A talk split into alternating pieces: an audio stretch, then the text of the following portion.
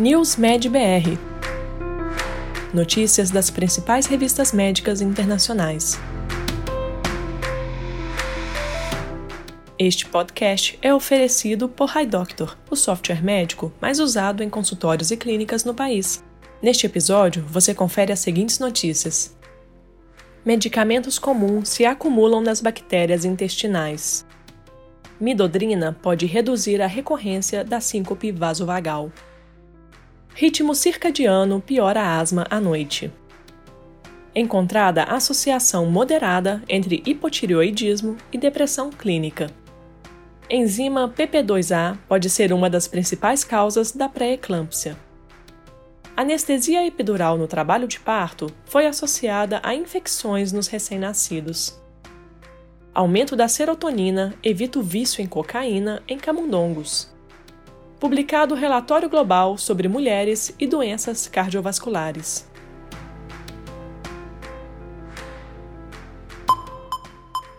Medicamentos comuns se acumulam nas bactérias intestinais, o que pode reduzir a eficácia do medicamento e alterar o microbioma intestinal.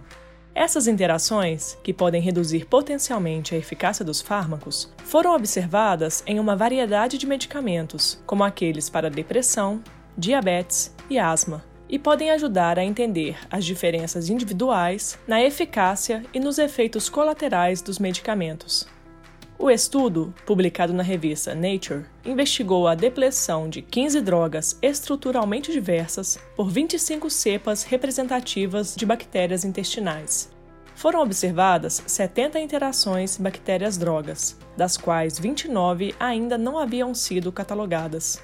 Mais da metade dessas novas interações podem ser atribuídas à bioacumulação, ou seja, as bactérias que armazenam o medicamento intracelularmente sem modificá-lo quimicamente, e que, na maioria dos casos, sem que o crescimento da bactéria fosse afetado. Os resultados mostraram que a bioacumulação por bactérias intestinais pode ser um mecanismo comum que altera a disponibilidade de medicamentos e o metabolismo bacteriano, com implicações na composição da microbiota, farmacocinética, efeitos colaterais e respostas aos medicamentos, provavelmente de maneira individual. Midodrina pode reduzir a recorrência da síncope vasovagal. A síncope vasovagal, ou síndrome vasovagal recorrente, é uma condição comum que responde mal ao tratamento e causa trauma físico e baixa qualidade de vida. A midodrina previne hipotensão e síncope durante os testes de inclinação em pacientes com síncope vasovagal. O objetivo deste estudo, publicado no Annals of Internal Medicine, foi determinar se a midodrina pode prevenir a síncope vasovagal em condições clínicas usuais. Em comparação com os pacientes que receberam placebo, menos pacientes que receberam midodrina apresentaram um episódio de síncope, com uma redução do risco absoluto de 19 pontos percentuais. O estudo concluiu que a midodrina pode reduzir a recorrência da síncope em pacientes saudáveis e jovens com alta carga de síncope. Ritmo circadiano piora a asma à noite, independentemente do sono e de outros ciclos comportamentais ou ambientais diários. Empiricamente, sabe-se que a gravidade da asma costuma piorar à noite. Uma questão de longa data tem sido até que ponto o relógio circadiano interno do corpo, em oposição a comportamentos como sono e atividades físicas, contribui para a intensificação da gravidade da asma.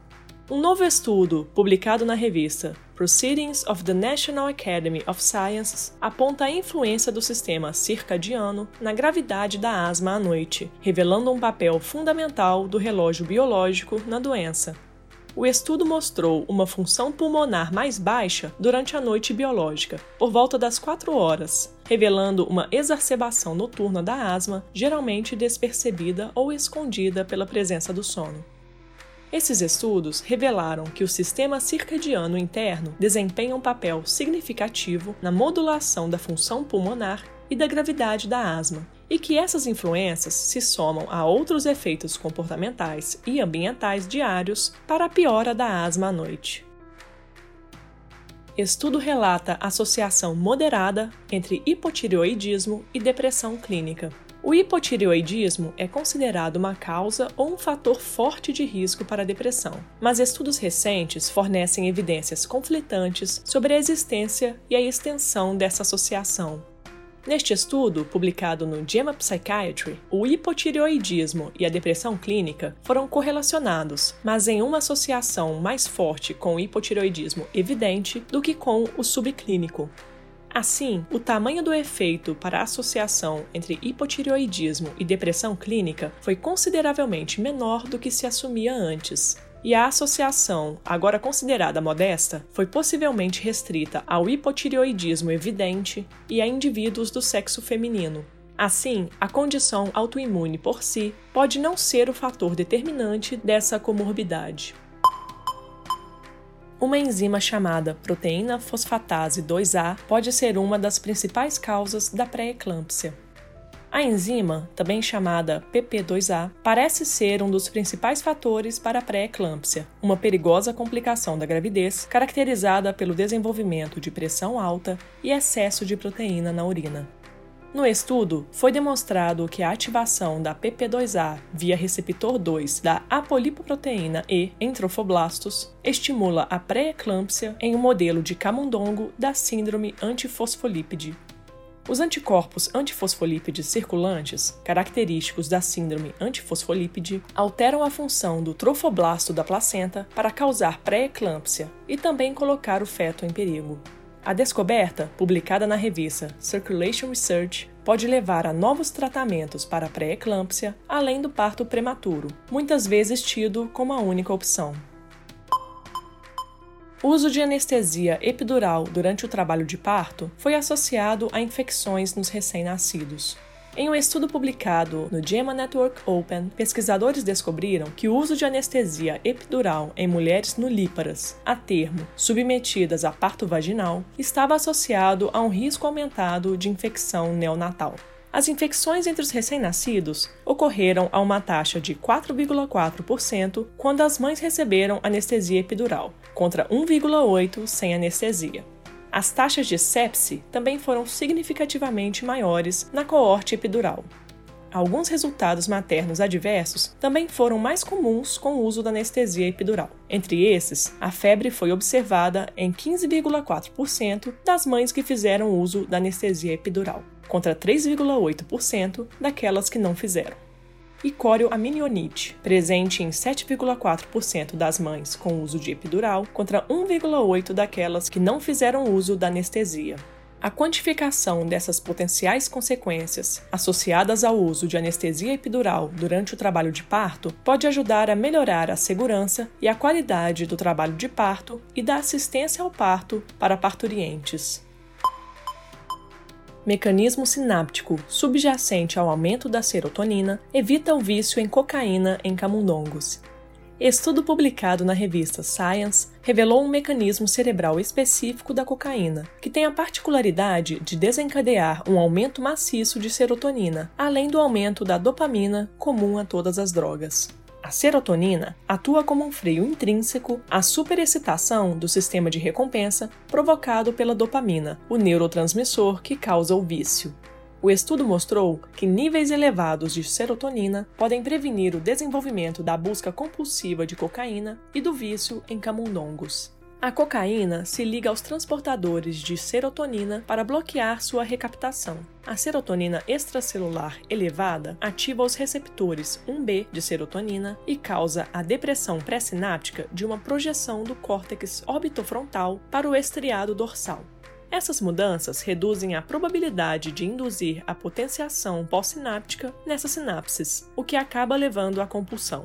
Assim, os resultados sugerem que a serotonina desempenha um papel essencial na modulação do risco de desenvolver dependência. Mulheres e doenças cardiovasculares. Recomendações para redução da carga global até 2030. Apesar de ser responsável por 35% das mortes de mulheres todos os anos, as doenças cardiovasculares permanecem pouco estudadas, pouco reconhecidas, pouco diagnosticadas e pouco tratadas neste sexo, com mulheres sendo subrepresentadas nos ensaios clínicos. Para enfrentar essas desigualdades, 17 especialistas de 11 países criaram o primeiro relatório global sobre doenças cardiovasculares em mulheres, publicado no The Lancet. A comissão, liderada por mulheres, apresenta 10 recomendações ambiciosas para enfrentar as desigualdades no diagnóstico, tratamento e prevenção de doenças cardiovasculares em mulheres, incluindo educar profissionais de saúde e pacientes sobre a detecção precoce para prevenir doenças cardíacas em mulheres, ampliar programas de saúde cardíaca em regiões altamente populosas e subdesenvolvidas, e priorizar pesquisas específicas por sexo sobre doenças cardíacas em mulheres e estratégias de intervenção para o sexo feminino. Você ouviu mais um podcast News Med BR, te atualizando sobre as principais publicações da área de saúde. Continue se informando em nosso site news.med.br. Até a próxima! Este podcast foi oferecido por HiDoctor, o software médico mais usado em consultórios e clínicas no país.